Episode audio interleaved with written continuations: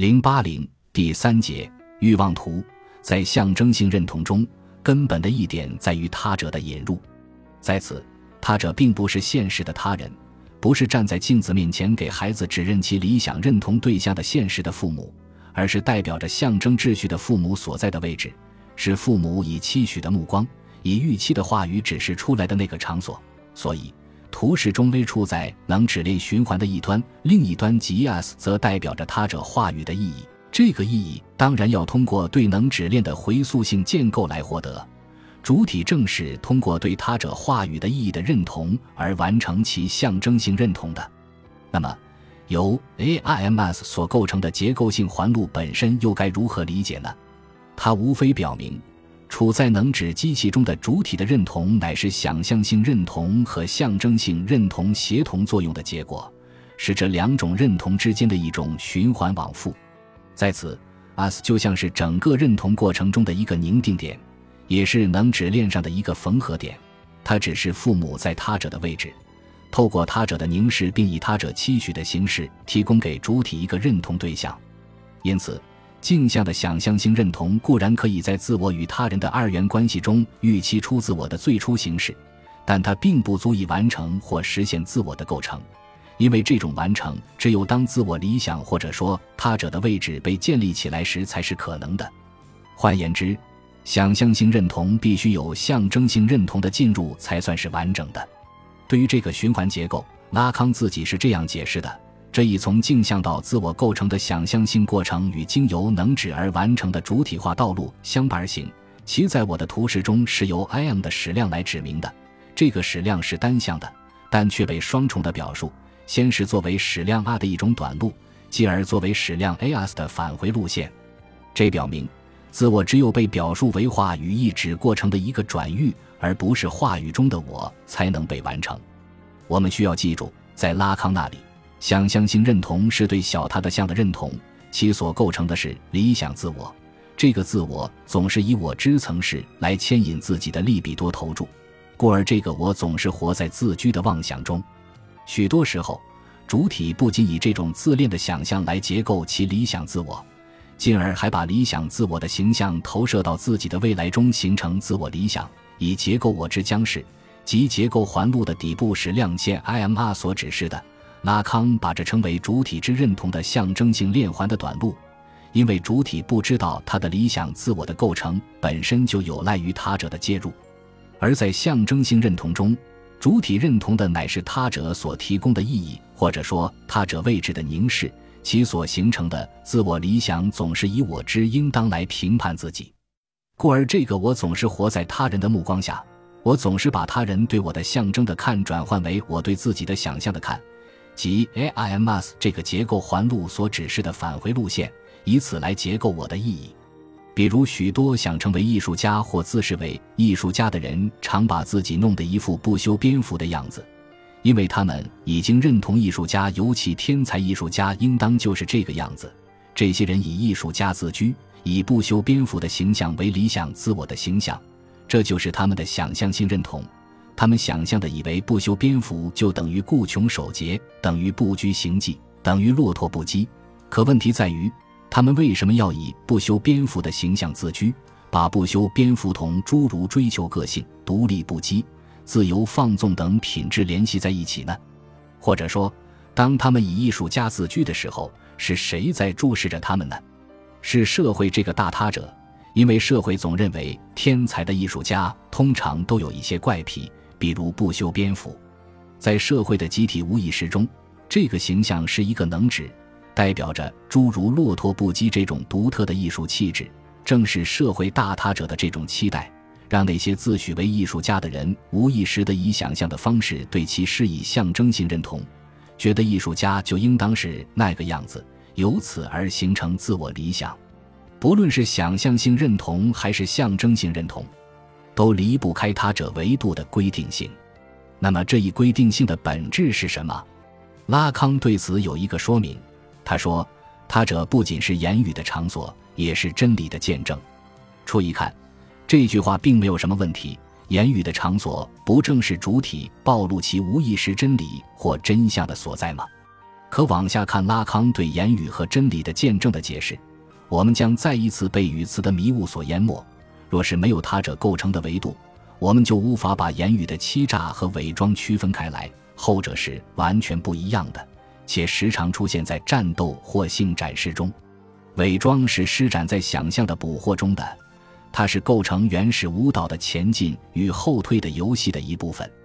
而且。动物在被追逐的时候也显示会有这样的行为，他们会试图先朝一个方向逃跑，给捕猎者留下一些气味作为诱饵，然后改变方向。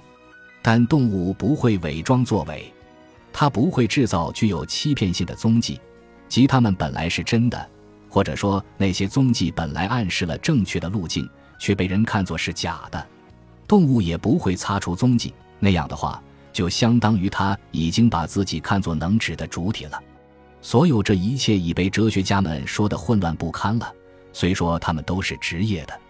但是很明显，只有当言语从伪装进入到能指的秩序，言语才能开始，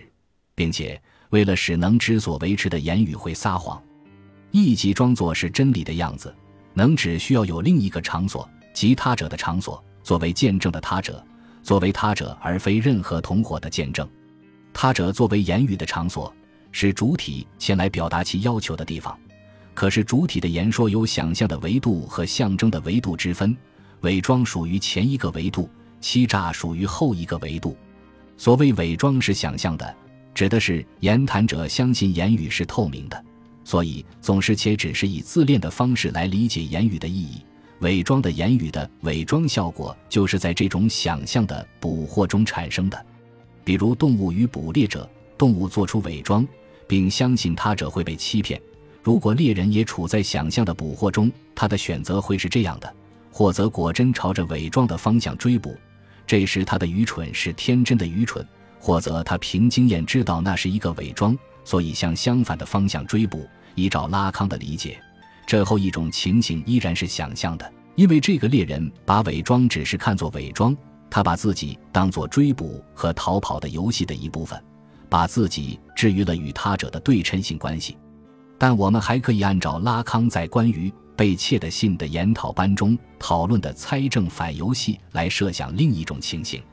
假如被追捕的动物是一个智能动物，知道推理和计算，他就会这样想：我在这里留下伪装，一个有经验的猎人就会猜想我肯定是跑向了另一个方向，所以我要向伪装的方向逃跑。甚至为了把猎人引向误认的效果，这个动物可以在伪装点故意做出伪装的痕迹。以拉康的话说，伪装作伪以达到欺诈的效果。这时，伪装本身变成了一个能指，伪装的主体变成了运用能指进行欺诈的主体。不过，拉康说，动物不会伪装作伪，也不会擦除踪迹，动物不会计算。不会针对另一个能计算的主体来决定自己的行动。要是那样的话，它就成了一个能够计算的能指主体了。人类也具有动物性的那种想象的捕获，但人类之所以不同于动物，就在于它它还能把想象的记号能指化，以欺诈的手段把主体的真理真相注册在言语的结构中。因此，所谓他者作为真理的见证。就是指真理在言语的场所总是以倒置的面目出现，真理的结构就是能指的结构，但真理本身在这个结构中恰恰是被擦除的，它是以留下作伪的痕迹来呈现自身之真实。言语是他在场的见证，而非他的在场本身。换言之，正是言语结构了他的在场和不在场的辩证法，通过想象性认同和象征性认同的交互作用。主体的自我理想的建构得以完成，可这一建构是不可能彻底的。不论是想象性认同还是象征性认同，对于主体而言都是一种误认，都会在主体身上划出一道裂痕，留下一道开口。固然，我们时常觉得认同恰恰是对开口和裂隙的一种缝合，是对存在之缺失的一种补偿。可在精神分析学的意义上说，人是带着原始创伤来到这个世界的。不仅与母体的分离意味着伊甸园的原初统一的失落，而且人所特有的早产现象也会在人身上引起一种无助感。更加上段奶时期部分对象的失落，人自一开始就沦入了无以弥合的焦灼状态，存在自一开始就是一种欠缺，这预示着主体此后的一切弥合创痛的尝试都将有一种命定的不可能性相伴。因此，按照拉康的逻辑，正是由于原初的失落和欠缺，主体才去寻求各种认同；可也正是由于认同离不开他人或他者的介入，使得所有的弥合都必定要留下不可能性的残余。而也正是因为这个残余，主体又开始了下一轮的欲求。如此循环往复，主体最终沦入了欲望的无有终止的转欲性链条，承受着无尽的欲望的坚逼。因此，在完成对主体认同的说明后，拉康接着又在能指机器中引入了欲望或他者欲望的维度，于此便有了图三。认同的不完整就体现在图二中的那个结构性环路不可能完全闭合，它总是会出现裂隙，会留有开口。主体的欲望总要从这开口处外溢，由此就有了图三顶部的那个既像一个问号又像一个鱼钩的图形。先顺便解释一下欲望的代数符号，为什么欲望被标记为小写斜体的 d？按照拉康常规的用法，首字母斜体小写往往表示所论的对象或术语属于想象界。那么 d 的表示法是否意味着欲望属于想象界呢？不是的。拉康的意思是，虽然欲望总是在发出要求的言语结构中，言语结构属于象征界，所以拉康在图四中把要求标记为 D 呈现，但它却处在言语或要求之外，是属于象征界的言语或要求所难以表达的。D 的写法就是为了表示欲望的这一难以言说的特质，也是为了表示欲望在幻想结构 A 中得以实现的想象特质。本集播放完毕。感谢您的收听，喜欢请订阅加关注，主页有更多精彩内容。